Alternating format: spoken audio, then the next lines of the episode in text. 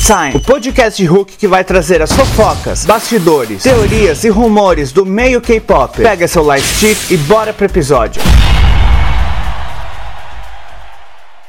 E aí, K-Time, Luke Baldin aqui para mais um episódio e hoje eu quero falar do Blackpink in your area. o que a gente pode esperar para os próximos meses de 2021 quando a gente fala do grupo Blackpink, hein?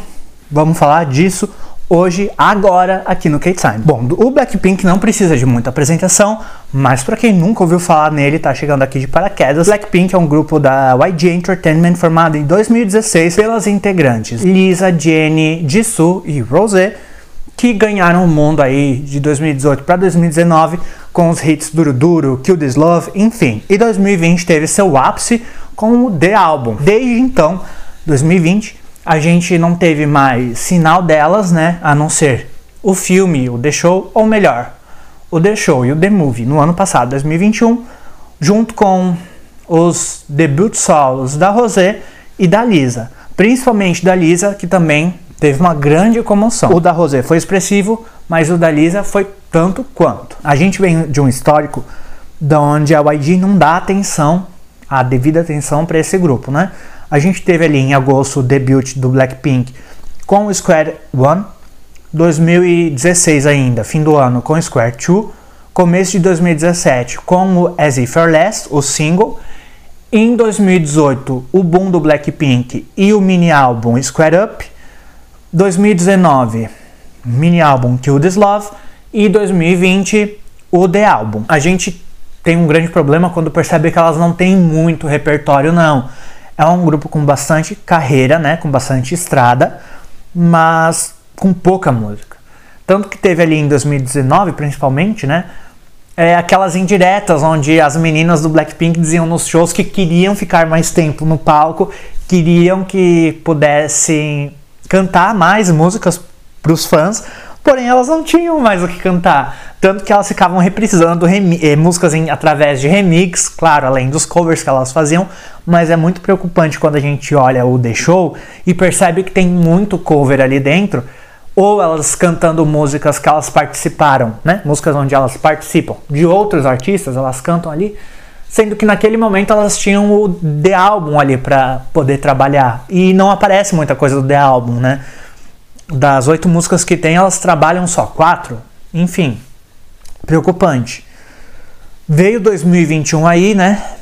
O segundo ano de da o segundo ano onde a gente estava atravessando ali a pandemia de Covid-19.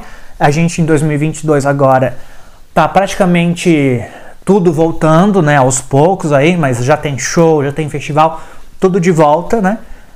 2021 elas marcaram presença, como eu disse, com os lançamentos ali da Rosé e da Jisoo. Aliás, marcaram presença com os lançamentos da Rosé e da Lisa.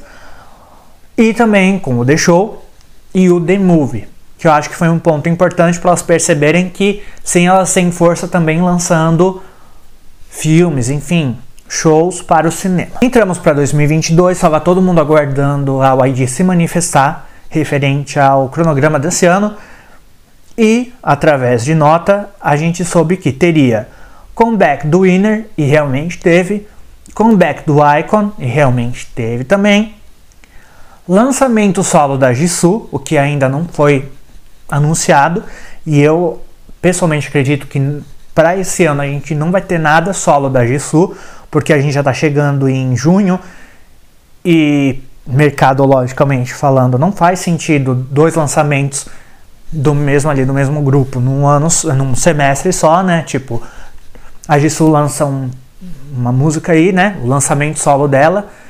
E logo após vem o Blackpink completo, né? O grupo inteiro. Um pouco depois não faz sentido porque mata o outro lançamento. Então, o correto, né? O mais lógico seria como foi feito ano passado. No primeiro semestre a gente tem uma integrante, no segundo semestre a gente tem a outra integrante ou o, outro, o resto do grupo, né? Não sei como seria, mas enfim, essa seria a lógica. Porém, a gente não tá vendo isso, a gente tá, é, a gente tá se encaminhando para junho, tá chegando o verão lá na Coreia e ainda nenhum sinal do Blackpink. Nenhum sinal entre aspas, porque ali em, no final de abril para o começo de março, a gente teve uma suposta, um, uma, uma A gente teve ali um rumor de que teria um comeback do Blackpink para o mês de julho de 2022. O tão aguardado comeback delas para julho de 2022, julho, agosto, né, por ali, que é quando os grupos começam a voltar em peso para lançar os seus hits de verão, né, para lançar as músicas que vão tocar aí no verão da Coreia do Sul. Porém, a YG se manifestou dizendo que não tinha nenhuma data, que sim, elas estavam trabalhando em estúdio, né, mas que não tinha nenhuma data confirmada ainda, que, elas, que eles ainda estavam trabalhando nesse comeback. O que de certa forma é bom, não elimina a possibilidade de que elas voltem em julho, mas é problemático, né? Porque pode acontecer da gente passar 2022 de novo sem nenhum sinal de vida aí do Blackpink e eu acho que o ano de 2022 é muito emblemático para o grupo, porque ali pelo dia 5 ou 6 de agosto a gente bate o sexto ano do grupo.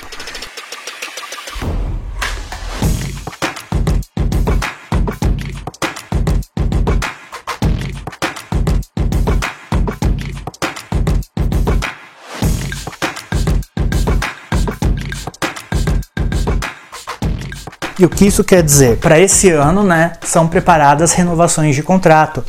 No K-pop, né, não é novidade para ninguém, que um, que um contrato dura em média cerca de 7 anos os artistas do grupo. Os contratos eram bem longos antigamente, costumavam a durar 13, 14 anos, e isso começou a se tornar um problema, e daí se tomou essa medida lá na Coreia do Sul de diminuir o tempo dos contratos para ali estourando 7 anos. Quando dá o sétimo ano do grupo, geralmente é o ano que os grupos terminam, porque os artistas não renovam o contrato e daí, né, cada um segue o seu caminho. Porém, existe o contrário. Tem sim os grupos que renovam o contrato. Daí tem ali as situações onde nem todos renovam, onde tem ali as saídas, ou em raríssimos os casos, o grupo inteiro continua. É, sem uma movimentação clara do Blackpink no sentido de lançamento de, é, lançamento de música, principalmente as músicas do grupo, né?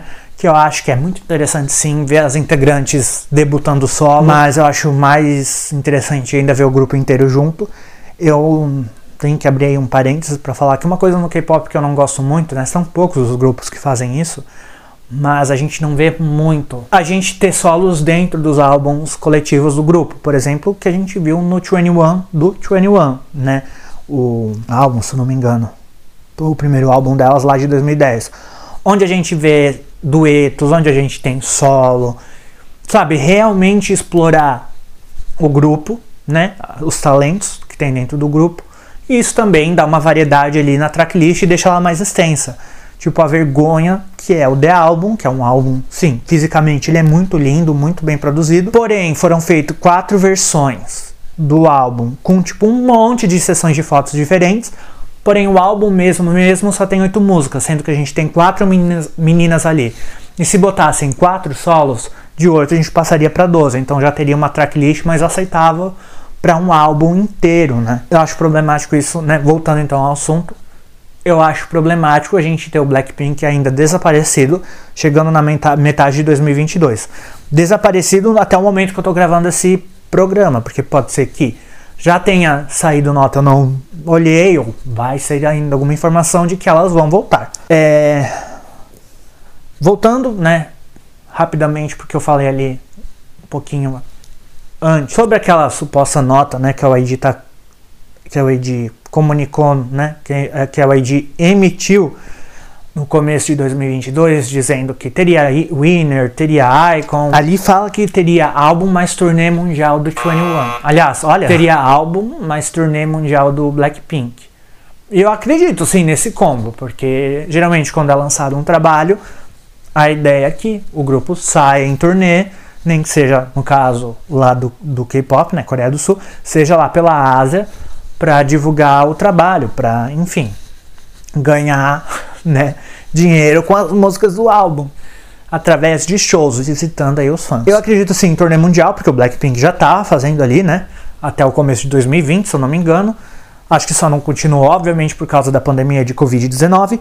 Porém, eu acredito sim que se ter um lançamento de um álbum, possa sim ter numa turnê. Só que me preocupa o fato de a gente estar tá chegando em junho sem nenhum sinal oficial, principalmente da gravadora, de que as garotas vão voltar. É, e me preocupa pelo fato da gente ter um caso muito marcante no histórico da gravadora, que foi o 21, que fez muito sucesso, né? É um dos grupos mais lembrados da segunda geração e, quiçá, de todas as gerações até o momento do K-pop, né? O, o 21 correu para que o Blackpink pudesse andar. Desculpa, mas é verdade. Eu não duvido que se aconteceu com o 21 o que aconteceu, no sentido de a gente teve ali 2009 lançamento, 2010 lançamento, 11, 12, 13 lançamento, 2014 e então elas ficaram paradas, né, até chegar ao fim em 2017. Ficaram paradas entre aspas, porque em 2015 a CL promoveu lá no Mnet Asian Music Awards, o MAMA, o tão lembrado reencontro delas, né? E ali também os fãs já estavam sentindo que essa era possivelmente a última apresentação do grupo, porque em 2015, com músicas recém-lançadas, entre aspas, recém-lançadas de 2014 do Crush, elas só cantaram músicas antigas e não divulgaram nenhuma música do trabalho mais recente, de um ano atrás.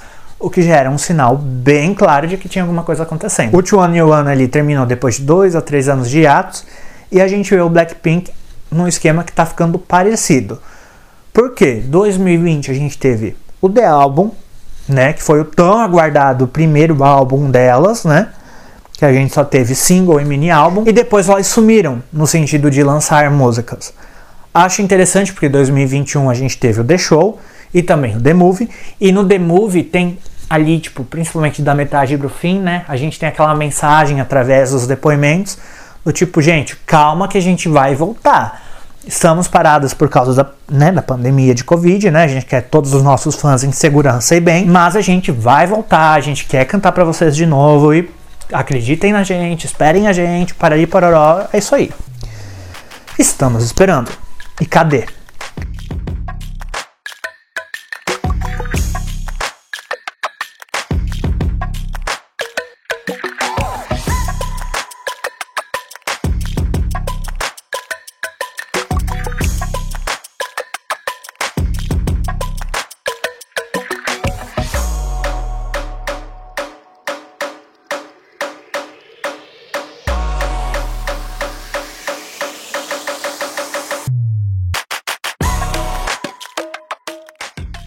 Eu acho realmente, novamente eu vou falar, acho muito arriscado esse lance de a gente estar tá chegando ali no sexto ano do grupo, com dois anos ali de inatividade no sentido de lançamento de músicas novas, até porque elas são um grupo musical e mesmo que lancem filme, lancem show, cadê as músicas, né? Para ter repertório para mais coisas.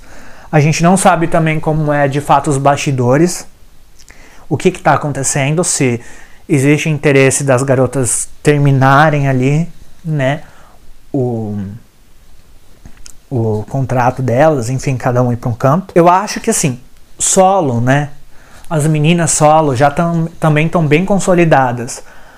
A a Jenny não lançou mais nada solo depois de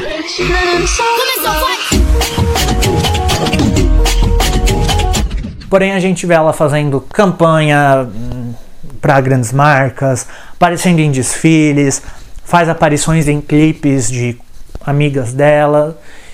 E todo mundo gosta, obviamente. A Jenny é um rosto e um nome bem quisto, né?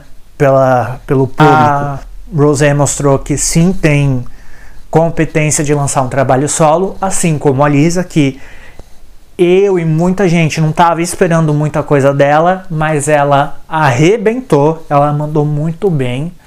Foi um dos assim, dos lançamentos solos de intérpretes femininas mais expressivos até em, até em números no pré, na, no pré, na pré-venda, né?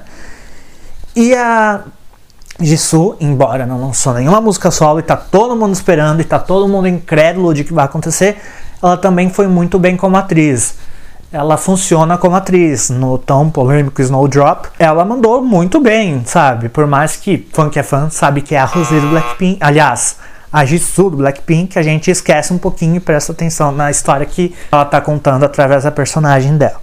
Então, assim, as quatro separadas são muito fortes. Porém, juntos a gente quer ver ainda, né? Isso que irrita, que o Blackpink se tornou um fenômeno mundial.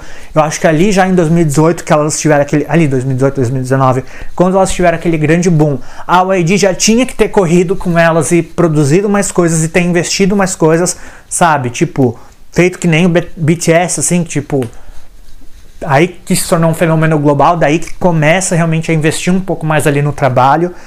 A YG não fez é, os- elas, o grupo tem uma fandom, né, uma fanbase muito forte que ainda tá com elas, mas eu acho assim, a YG de uma falta de um- um- uma falta de conhecimento na administração do grupo ali muito e então, né, será que a gente vai ter a mesma situação que aconteceu com o 21? Não sei.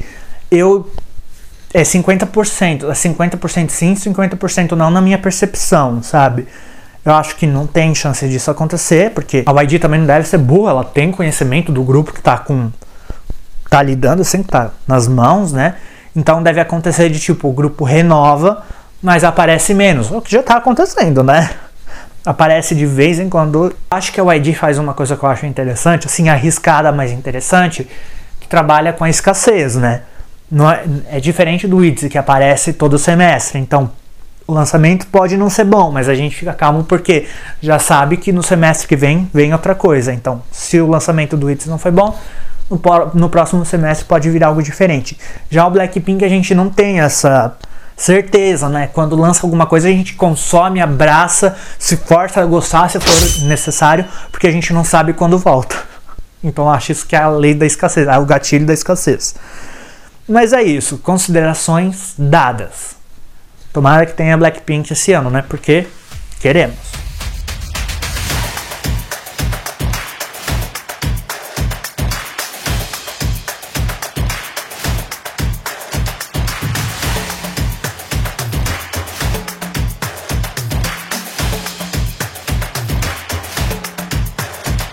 E é isso, esse foi o K-Time. Semana que vem estou de volta com mais episódio principal. E você me encontra de segunda a sexta nos boletins, sábado no Top of the Week e domingo no Shuffle. E é isso. Look para o K-Time encerrando a transmissão. Valeu!